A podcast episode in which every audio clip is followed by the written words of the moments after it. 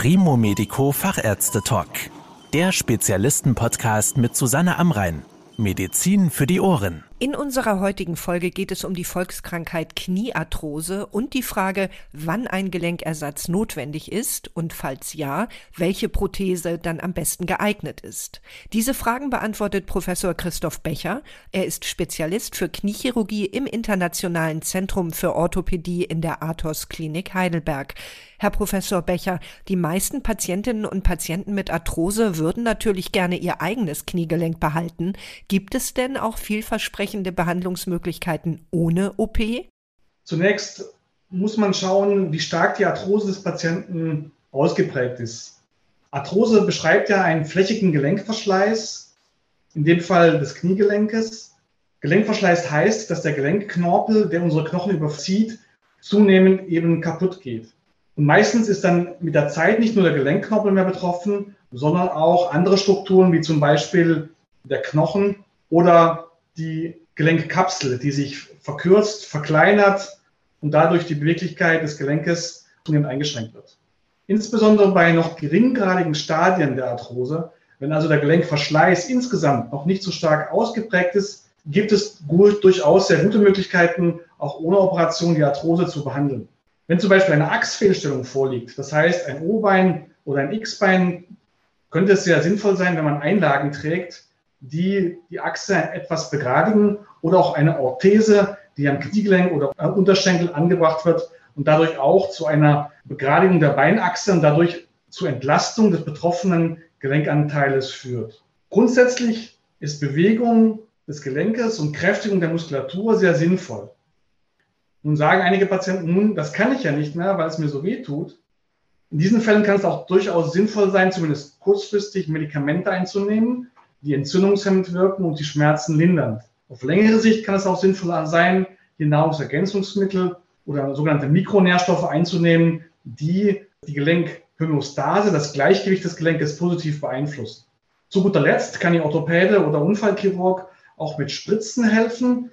Im ganz starken Akutfall kommt hier auch Cortison zum Einsatz. Dies soll allerdings möglichst selten vorgenommen werden. Sinnvoller auch auf eine längerfristige Linderung der Symptome ist eine Therapie zum Beispiel mit einem Eigenblutpräparat. Das heißt, dass zunächst dem Patienten Blut entnommen wird, dieses aufbereitet wird in einer kurzen Zentrifugation über fünf Minuten und dann in das Gelenk eingespritzt wird. Und weiterhin ist noch die Hyaluronsäure ein durchaus adäquates Mittel, um die Beschwerden über auch längere Zeiten suffizient lindern zu können. Wenn das alles nicht ausreicht, gibt es denn Operationsverfahren, bei denen trotz Arthrose das natürliche Gelenk erhalten werden kann? Grundsätzlich ist es so, dass wir das versuchen, so viel wie möglich und so lang wie möglich das Gelenk zu erhalten. Wenn zum Beispiel der Gelenkknorpel erst geringgradig geschädigt ist oder lokale Schäden vorliegen, wie zum Beispiel eine Art Loch im Zahn oder ein Loch im Eis, dann kann man eventuell insbesondere bei jüngeren Patienten unter 50 Jahren noch Knoppelersatzverfahren anwenden. Auch eventuell Mini-Implantate, die nur einen lokalen Defekt ausfüllen, sind hier eventuell sinnvoll. Wenn eine Achsfehlstellung vorliegt, das heißt ein O-Bein oder ein X-Bein, könnte das, was wir durch eine Orthese eventuell bereits simuliert haben, sinnvoll sein, auch operativ nachzuempfinden. Das heißt eben die Beinachse operativ zu begradigen, um somit eben den betroffenen Gelenkanteil entlasten zu können. Dies insbesondere ist dann sinnvoll, wenn eben die Schäden noch nicht ganz so fortgeschritten sind. In welchen Fällen ist es denn notwendig, ein Gelenk oder ein Teil des Gelenks durch eine Prothese zu ersetzen? Wenn der Verschleiß sehr weit fortgeschritten ist und die genannten Methoden nicht mehr sinnvoll erscheinen und vor allem dann, wenn wirklich Knochen auf Knochen reibt und auch Reibegeräusche entstehen, dann macht es dann schon Sinn, dass man eventuell das Gelenk ersetzt oder eben nur einen Teil des Gelenkes ersetzt. Wir müssen uns ja bewusst machen, dass das Gelenk aus drei Bereichen besteht. Das ist einmal der Bereich zwischen Kniescheibe und Oberschenkel und der Bereich zwischen Oberschenkel und Unterschenkel auf der Innen- und auf der Außenseite. Und wenn nur ein Teil signifikant betroffen ist von der Arthrose, macht es eventuell eben Sinn, nur diesen Teil mit einem Implantat zu ersetzen. Und welche Funktionen übernehmen diese Teilprothesen genau?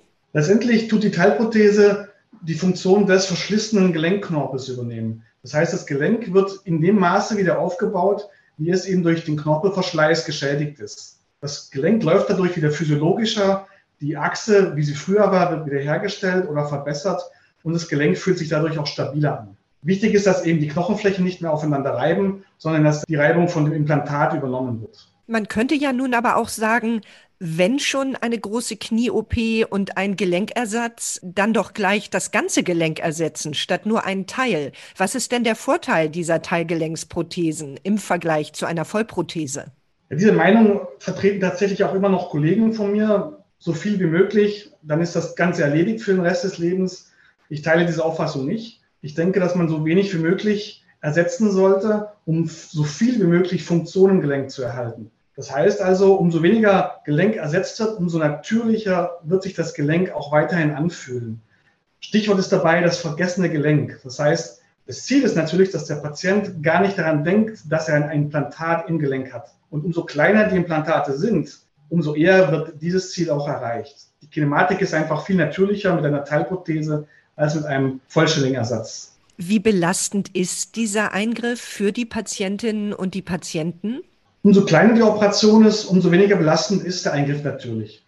Grundsätzlich versuchen wir, egal welche Art von Operation wir machen, so minimalinvasiv wie möglich vorzugehen.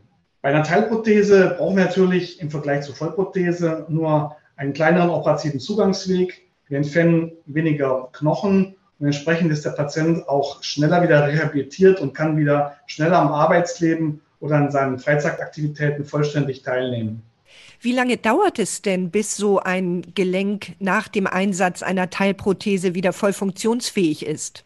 Das ist natürlich individuell unterschiedlich und hängt vor allem auch davon ab, wie ausgeprägt die Arthrose vor dem Eingriff war. Wenn jemand natürlich schon vorher eine starke Bewegungseinschränkung hatte, das Gelenk deformiert war oder in eine große Achsfehlstellung vorlag, umso länger dauert es natürlich, bis die volle Funktionsfähigkeit wiederhergestellt ist. Als Durchschnittswert kann man sagen, dass nach einem Teilgelenksersatz es etwa drei bis vier Monate dauert, bis man wieder normal funktionsfähig ist und nach einer Vollprothese etwa fünf bis sechs Monate. Sind denn anschließend mit einer Teilprothese wieder alle Bewegungen und Sportarten möglich? Prinzipiell ist es ja sehr positiv, wenn die Patienten Sport treiben und wir unterstützen das auch. Es muss einem aber klar sein, dass Sportarten, die größere Stöße auf das Gelenk verursachen, wie zum Beispiel Joggen oder Kontaktsportarten wie Handball, Volleyball oder auch Fußball äh, nicht sinnvoll sind zu betreiben, wenn man einen künstlichen Gelenkersatz, auch wenn es nur eine Teilprothese ist, im Gelenk vorliegen hat.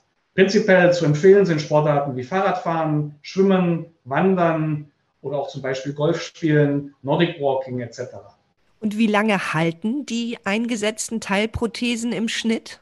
Das ist auch individuell unterschiedlich und hängt von vielen Faktoren ab.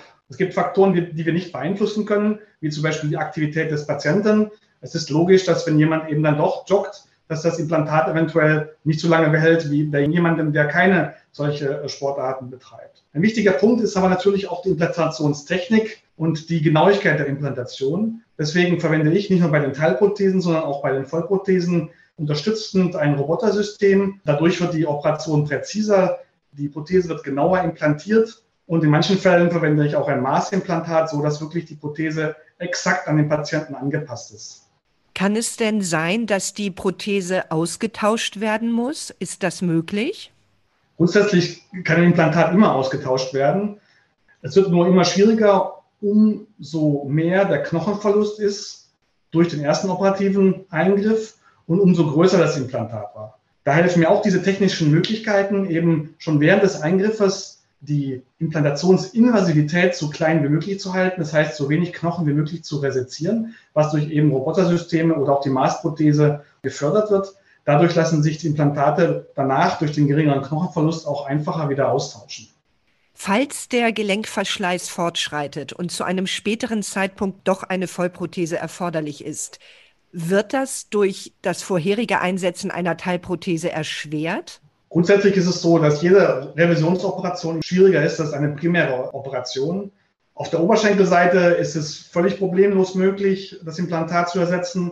Auf der Schienbeinseite ist es manchmal, und ich sage manchmal, also nicht in allen Fällen, ein bisschen erschwert dadurch, dass wir eben dann doch auf einer Seite einen Knochenverlust haben, den wir irgendwie bei dem äh, Einsatz der Vollprothese dann ausgleichen müssen. Auch da helfen mir wieder die technologischen Möglichkeiten, das exakt zu planen und damit auch die Sicherheit für den Patienten zu verbessern. Vielen Dank, Herr Professor Becher. Ich danke Ihnen. Das war der Primo Medico Fachärzte Talk. Danke, dass Sie zugehört haben. Mehr Informationen rund um das Thema Gesundheit und medizinische Spezialisten finden Sie auf primomedico.com. Bis zum nächsten Mal, wenn es wieder heißt Medizin für die Ohren.